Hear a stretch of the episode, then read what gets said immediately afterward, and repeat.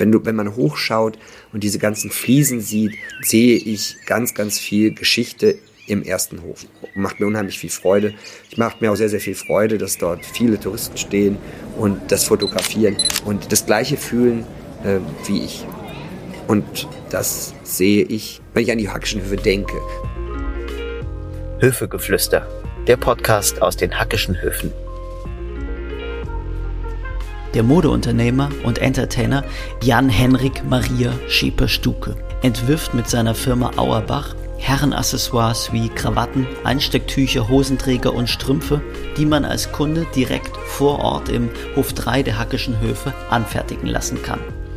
In der Netflix Makeover-Show Queer Eye Germany krempelt er als Modeberater das Leben der Kandidaten um, wofür er mit dem renommierten Grimme-Preis ausgezeichnet wurde. Und zwar am Vorabend dieser Aufnahme.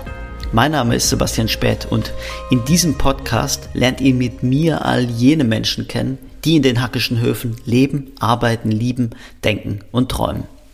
Hi. Ha, grüß dich, na? Alles gut. Bei dir? Ja, bei mir ist auch alles gut. War Lange ein bisschen stressig, gehabt, oder? Äh, bisschen, ja. ich bin hier reingerutscht und äh, ja, ich äh, habe auch eben gesagt, äh, ich bin jetzt auch nicht so äh, salonfähig, wie man mich sonst äh, vielleicht kennt.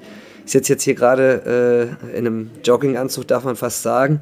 Aber du bietest mir eine Steilvorlage ja. für meine erste Frage, ja. die ich mir tatsächlich überlegt hatte, bevor ich dich in deiner heutigen Aufmachung da ähm, also ich muss also mehr maximal culpa. Tut mir wirklich leid, wenn du jetzt jemanden erwartet hast, der. Äh Nein, bin, man, man ist ein bisschen weniger geblendet von deiner von deinem Antlitz als sonst. Ah, okay. Soll man so sagen? Ah, okay. Aber ich habe mir eine schöne Einstiegsfrage überlegt. Bitte. Welches Bitte. Kleidungsstück beschreibt dich denn am besten? Ich glaube, ein, ein Zweireiher, also ein Sakko äh, zweireihig. Also ich bin ein großer Zweireiher-Fan geworden. Also für alle, die das nicht kennen, das ist ein, äh, ein Sakko, ähm, das übereinander geschlagen wird. Das, äh, das innere, der innere Teil hält, wird gehalten von einem inneren Knopf und die anderen beiden werden dann geknöpft und unten lässt man dann äh, einen Knopf auf, damit das Ganze nicht aussieht wie eine Uniform. Und da bin ich gerade äh, ein totaler Fan, weil ich habe ein bisschen zugenommen, vor allem nach Queer Eye. Da habe ich sehr, sehr stark auf die Ernährung geachtet. Es wurde alles auf Maß gemacht, aber eben ähm, zum Zeitpunkt äh, Ende 20. Und wir haben früher 21 gedreht. So, und ich kann ganz gut so zwischen 5 also einem und fünf Kilo, ähm, das geht bei mir rauf und runter. Bist du für gewöhnlich ein, ein maßloser Mensch? Naja, es gibt ein paar Dinge, wo ich vielleicht ein bisschen maßlos bin. Äh, das also wenn, wenn gute Sachen auf der Karte stehen ich sage, oh wow, ähm, die beiden Vorspeisen, boah, die hätte, ah ja, also, dann kann es auch sein, dass ich äh, zwei Vorspeisen bestelle, äh, einen Hauptgang und äh, lasse dann das Dessert weg. Ja, weiß ich nicht, ob das maßlos ist, wenn man dann äh, in einer Kategorie dann gleich zweimal bestellt, weiß ich nicht. Aber es gibt eine Maßlosigkeit, ähm, wenn wir irgendwie unterwegs sind und man hat äh, eine, eine Veranstaltung oder ist auf dem Geburtstag, dann kann das durchaus sein, dass ich der Letzte bin.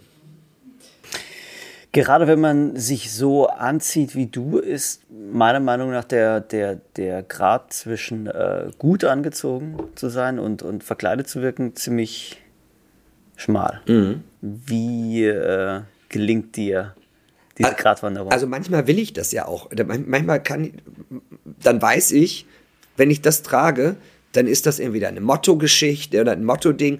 Oder ich, ich gehe dann in einem, irgendeinem Outfit, also komplett im Schottenlook, also Hose, Sakko, äh, Schottenschleife dazu, was alles zusammenpasst. Vielleicht habe ich so noch die passenden Schuhe dazu an. Dann ist es natürlich so, das ist ein Red Carpet-Look, damit gehe ich über einen roten Teppich. Ich will natürlich, das ist, ist ganz klar, natürlich möchte man dann auffallen und natürlich möchte man auch dann äh, gedruckt werden oder in, in, der, in, der, äh, in der Presse erwähnt werden. Letzten Endes davon lebe ich ja auch, dass man halt einfach äh, auffällt und im Gespräch bleibt. Und dass man anders ist als ja. andere.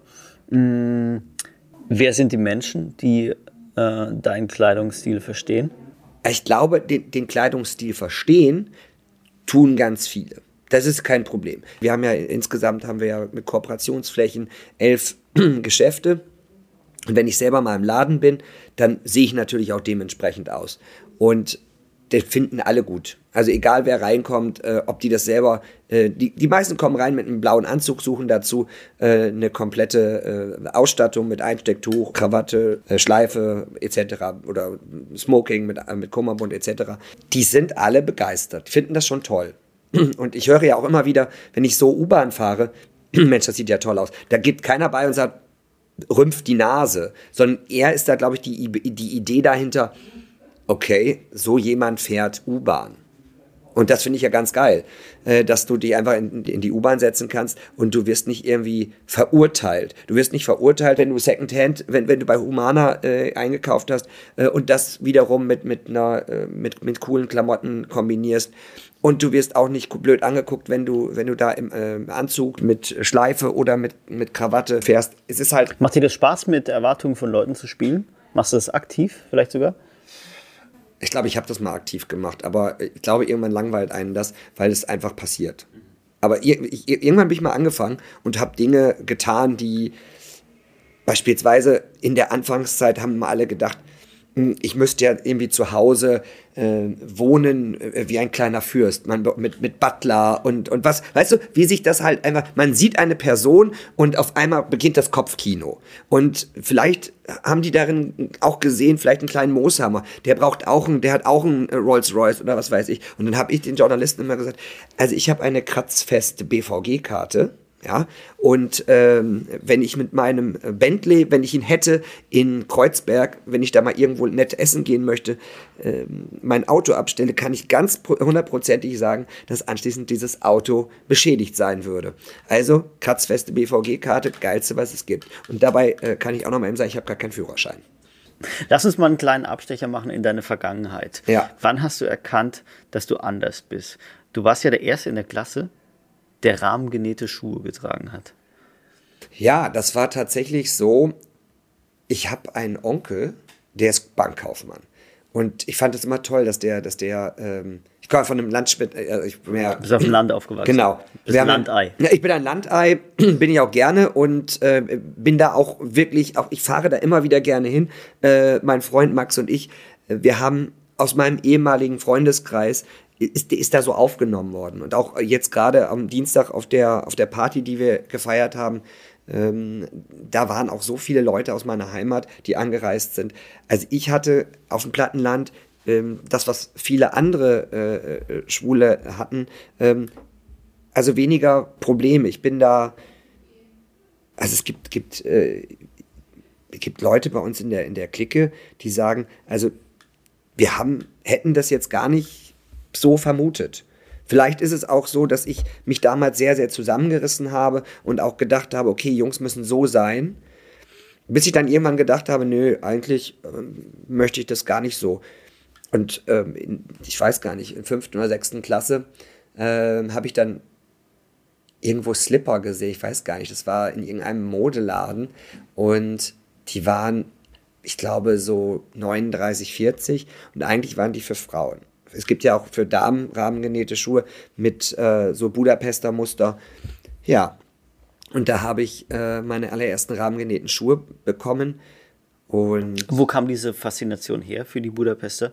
Äh, hat, mein, mein Onkel hat es getragen. Und der, der, ich fand das immer toll, dass der immer toll angezogen sein konnte, in der Bank arbeitet. Weißt du, bei, bei uns auf dem, auf den, dem, im landwirtschaftlichen Betrieb, da war Schweine und, und, und Kühe und äh, da hat es halt immer nicht so gut gerochen. Und daher kann ich vielleicht auch meine Affinität zu, zu Düften mir erklären.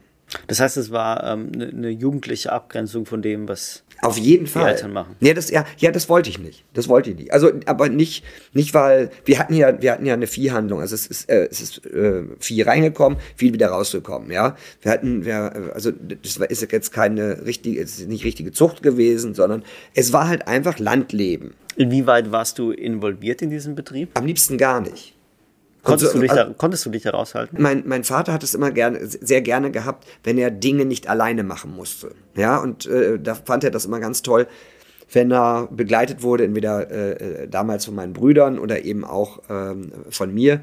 Aber dadurch, ähm, dass ich äh, auch auf dem Internat war, ging das so ein bisschen dieses, dieser äh, Kelch an mir vorbei.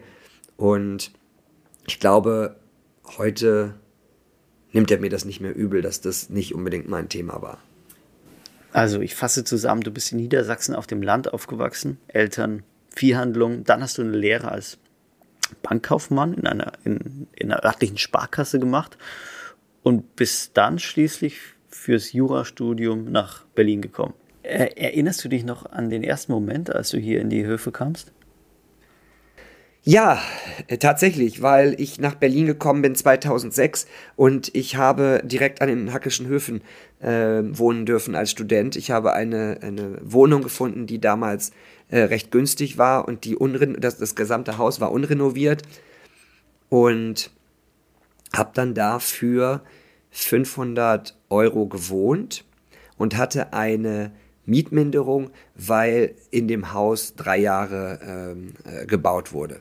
Und dementsprechend habe ich die Hackischen Höfe äh, von Anfang an äh, schätzen gewusst und äh, habe jeden Ihr Tag... Ihr habt euch gegenseitig begleitet. Ja, wir haben uns sehr gegenseitig begleitet. Und dann war das so, dass ich geschäftlich das erste Mal in die Hackischen Höfe gekommen bin, ähm, durch äh, den Verwalter, David Kastner, der mir zweimal in den Briefkasten einen, einen, einen Brief geschickt hat. Hallo, ich bin David Kastner. Ich äh, würde mich gerne mal mit Ihnen unterhalten. Wir könnten uns sehr gut vorstellen, dass Sie hier einen Laden machen. Und ich habe den immer weggeschmissen, weil wir damals war ich war ich so drauf, habe ich gesagt, ich, wir, wir machen Großhandel und ich will keine eigene, ich will keinen Einzelhandel machen. Du hast ja damals, das musste der Zeit gewesen sein, als du noch Geschäftsführer von äh, Etzor Kron warst. Tatsächlich würde mich diese, äh, diese Entwicklung von Etzor Kron zu Auerbach, die würde mich noch interessieren. Ich habe bei Etzor Kron die Geschäftsführung am äh, 01.01.2010 übernommen mit einem lieben Freund zusammen, den ich übrigens äh, den ich sehr schätze und auch am Dienstag seit langer Zeit wieder getroffen habe. Ich habe mich total gefreut, dass der bei dieser Grimme-Party war. Ähm, und wir haben versucht, dieses Unternehmen, das wirklich äh, in einem maroden Zustand war, äh, durch wirklich um eine, durch eine Umstrukturierung am Leben zu erhalten. Mhm. Das war aus eigener Kraft nicht möglich. Dann haben wir einen, einen Investor reingenommen. Das, uns, äh, das ist uns gelückt nach äh, anderthalb Jahren. Das war der falsche Investor. Und wir haben dann Mitte 2014, Ende 2014 nach äh, großem Hin und Her äh, die Insolvenz beantragen müssen. Immerhin hattest du danach noch genug Kraft, deine eigene Brand zu gründen. Ja, das wollte ich aber auch gar nicht. Ähm, ich hatte eigentlich äh, die Schnauze voll und wollte eigentlich aus dieser ganzen aus diesem ganzen Modezirkus raus. Was wäre denn damals die Option für dich gewesen? Doch der elterliche Viehhandel? Nee, nee. Aber damit habe ich mich noch gar nicht auseinandergesetzt. Es war, das war wirklich, wir haben die, die, die Insolvenz war, war Ende des Jahres. Jetzt erinnere ich mich Ende des Jahres, weil dann war Weihnachten. Mhm. Und dann habe ich mit meinem äh, Partneronkel gesprochen, von dem ich die Firma damals ja unter übernommen habe. Habe gesagt, also wagen wir es nochmal. Und dann bin ich zu meinen Eltern nach Hause gefahren und saß im Zug und habe auf einmal gedacht, ey, wir machen das. Und das Ding wird heißen Auerbach. Weil der Gründer der ursprünglichen ehemaligen Etzor Manufaktur hieß Ildefons Auerbach. Und äh, da habe ich gedacht, das ist doch ein Tribut. Das ist doch ein Tribut an jemanden, der ein geiles Unternehmen aufgebaut hat. Und dann haben wir fünf Monate an Kollektion, CI, CD gearbeitet, alles selber. Ich hatte, ich hatte einen Grafiker, einen Freund, der alles umgesetzt hat, wie ich mir das vorstelle. So, und alles, was man jetzt hier sieht an, an Kollektion, hat, äh, hat mein Partneronkel gemacht, macht es bis heute. Und alles, was man so sieht an, an CI und CD und alles, was wir hier sehen, äh, Einrichtungen, Möbel etc., das ist dann alles aus, äh, aus meiner Feder.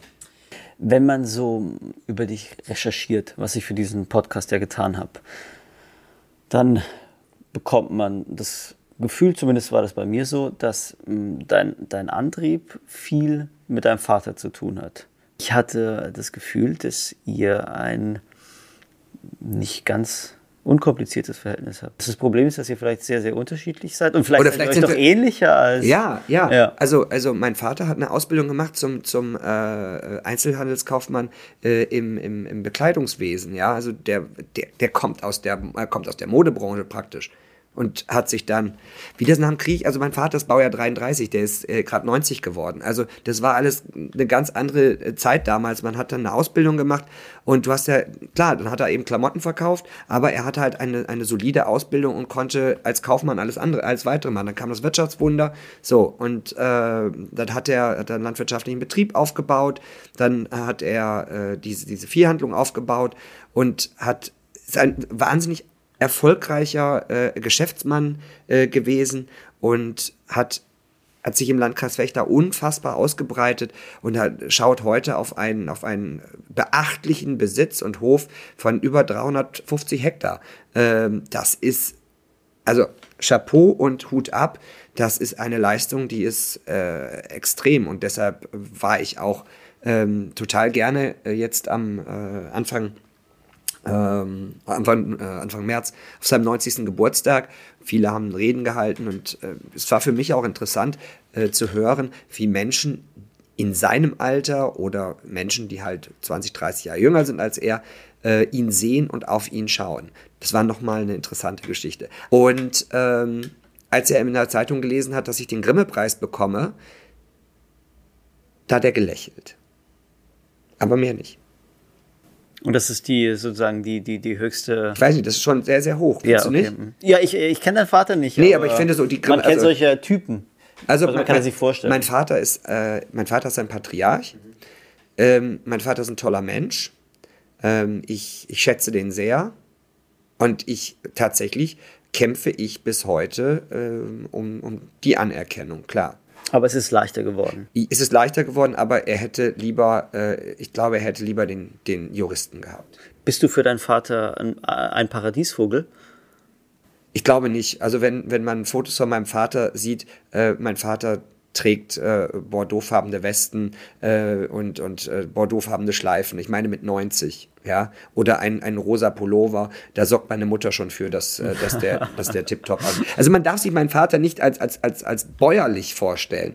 Mein, mein Vater ist ein sehr, sehr äh, stilvoller äh, Mensch. Du wirst ihn niemals irgendwo in, auf einer öffentlichen Veranstaltung oder wenn er hier in Berlin ist, dann läuft er im, im zweireihigen Goldknopfsacko rum mit einer vernünftigen, tollen, äh, geschnittenen Chinohose, äh, tollen schwarzen Tiefeletten und ähm, eine, eine bordeauxfarbene äh, Weste und also jeder, der mich auf, auf Instagram äh, verfolgt, ähm, kann meinen Vater da auch in einigen Posts sehen. Ähm, er ist ein wahnsinnig eleganter Mann mit 90 und ich glaube, schon alleine die Brille, die er trägt, äh, ist, ist strange. Also es ist, es ist so eine Designerbrille. Also ich glaube nicht, dass er über mich sagen würde, dass ich ein Paradiesvogel sei. Ich, Aber lässt er sich von dir in Modefragen beraten?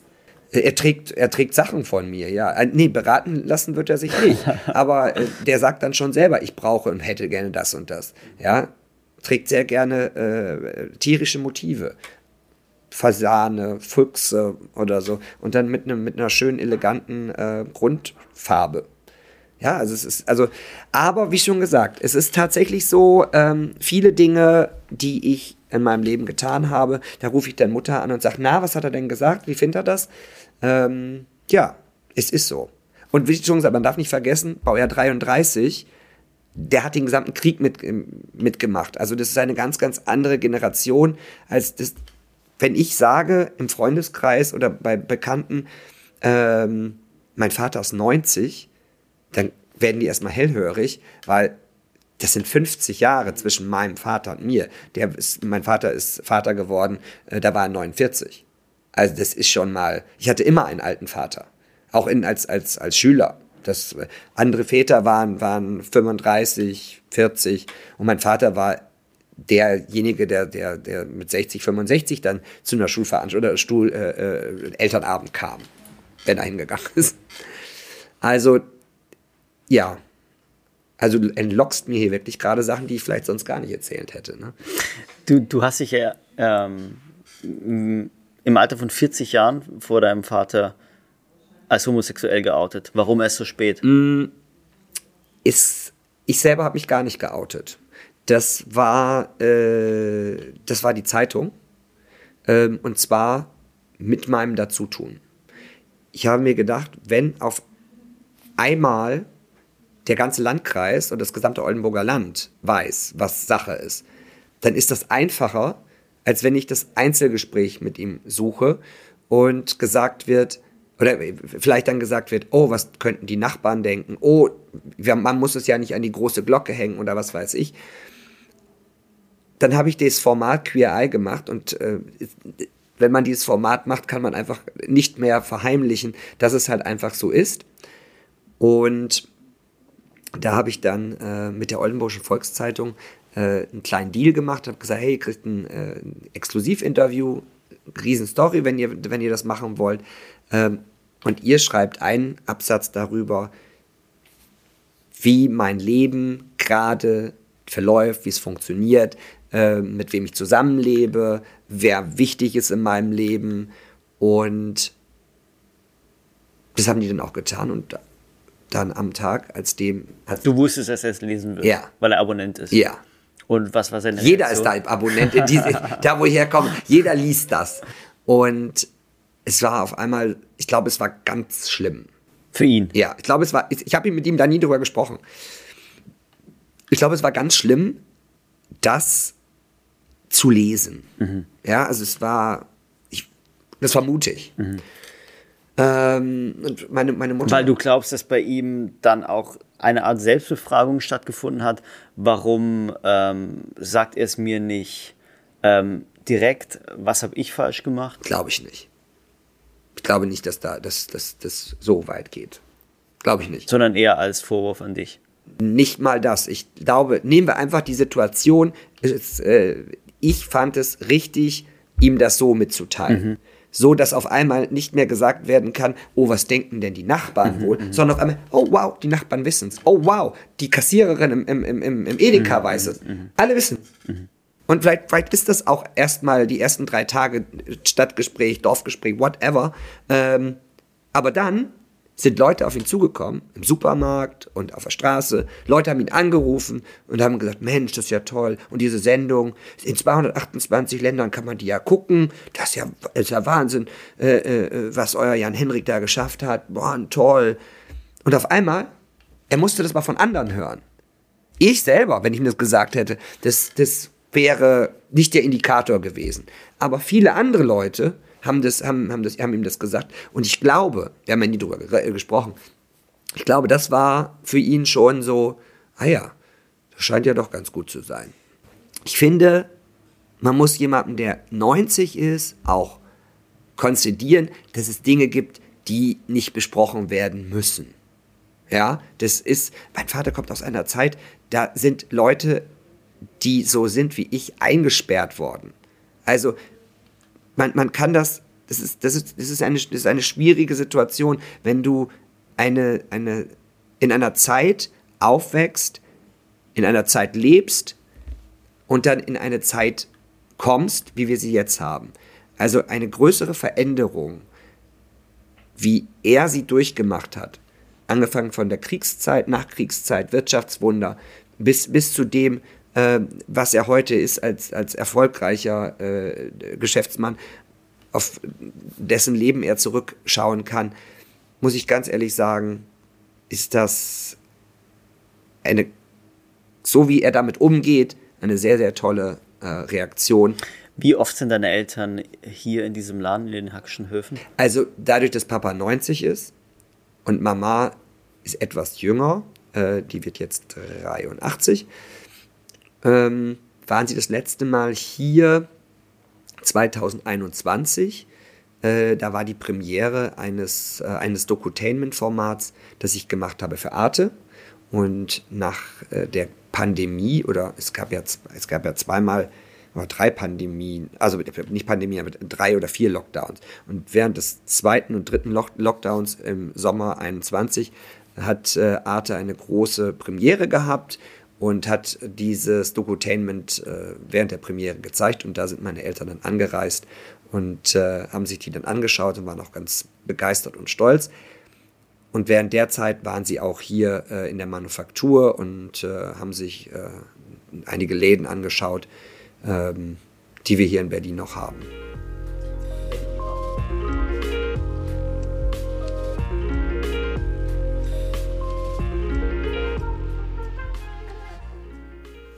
Wenn du die Augen schließt und an die hackischen Höfe denkst, was siehst du? Was hörst du? Oder also als allererstes du? sehe ich äh, eine ganz, ganz tolle Art Deco-Inszenierung ähm, im ersten Hof. Also wenn, du, wenn man hochschaut und diese ganzen Fliesen sieht und diese, diese Muster, und ich bin ja sowieso, wie man sieht, ein, ein großer Art Deco-Bauerhaus-Fan oder auch Ausläufe, Jugendstil, finde ich ganz großartig, ähm, sehe ich ganz, ganz viel Geschichte im ersten Hof. Das macht, mich, macht mir unheimlich viel Freude. Ich macht mir auch sehr, sehr viel Freude, dass dort viele Touristen stehen und das fotografieren und diese, die gleiche, das gleiche fühlen äh, wie ich.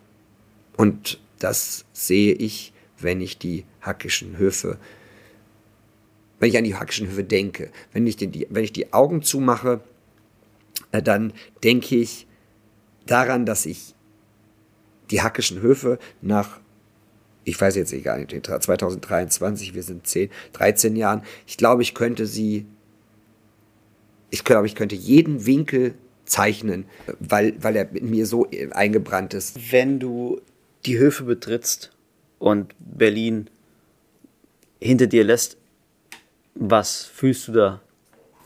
Ich, ähm, also die Höfe sind für mich etwas so Spannendes, Interessantes. Die hackischen Höfe sind das erste zentral beheizte Hofsystem, das es gibt, von 1895. Und hier, wo wir sitzen, ist der Kohlenkeller. Und da oben, wo die, wo die Oberlichter sind, da haben die, ähm, äh, die, Herrsch die Herrschaften, die hier die Kohle verkauft haben an, an, an die Hofs an das Hofsystem, die da reingeschüttet.